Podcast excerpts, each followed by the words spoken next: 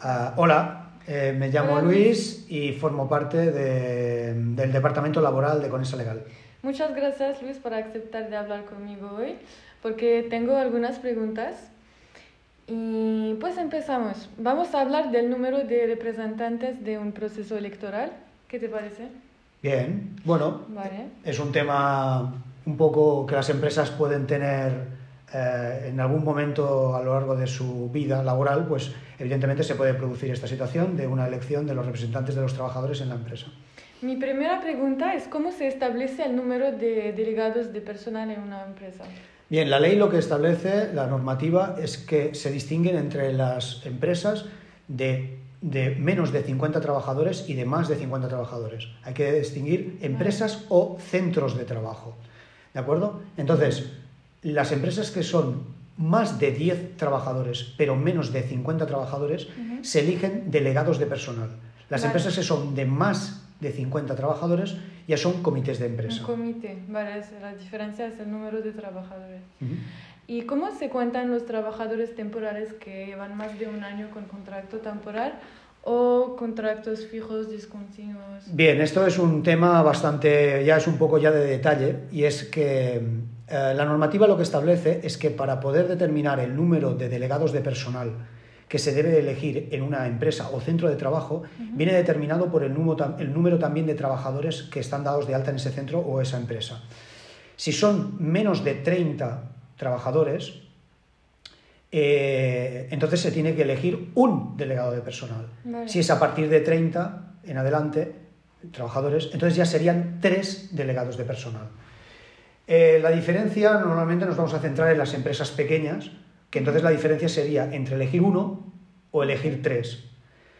¿Cuál es la trascendencia? Sería en el caso de las empresas que tienen una alta variabilidad en cuanto a contratación temporal. Sería en el caso de empresas que a lo mejor durante gran parte del año tienen muchos contratos temporales y luego hay parte del año en que tienen contratos, esos contratos temporales ya no los tienen por la temporalidad de su propia actividad a la que se dedican. La ley en estos casos establece una corrección y establece la siguiente regla. Los trabajadores con contrato indefinido, sean con- a tiempo completo o a tiempo parcial, cuentan como uno. Los trabajadores con contrato temporal superior, es decir, de una duración superior al año, cuentan también como uno.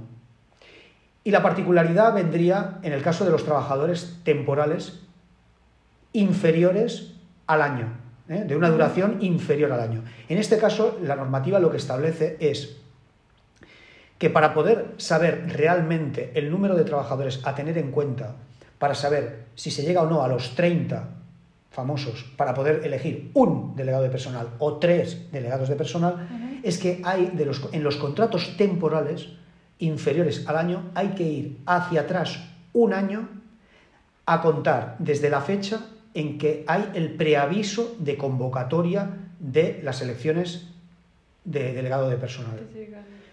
Desde esa fecha tenemos que tirar para atrás un año y coger todas las personas que han trabajado con un contrato temporal durante ese año.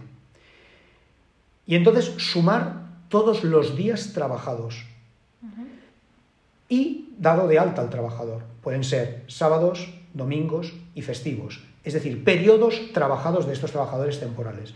Y luego dividirlo entre 200, porque la ley establece que cada 200 horas equivaldría a un trabajador. Una vez tenemos eso, tendríamos que sumar entonces los tres resultados. ¿Cuántos trabajadores con contrato indefinido? ¿Cuántos con contrato temporal superior al año? ¿Y cuánto nos sale la media de aquellos trabajadores con contrato temporal inferior al año que tenemos en ese año desde, desde la fecha de- de la- del preaviso de la convocatoria electoral hacia atrás un año? Ok, perfecto. Pues muchas gracias Luis por, todo, por toda la información y espero verte en un próximo podcast. Muy bien, muchas gracias.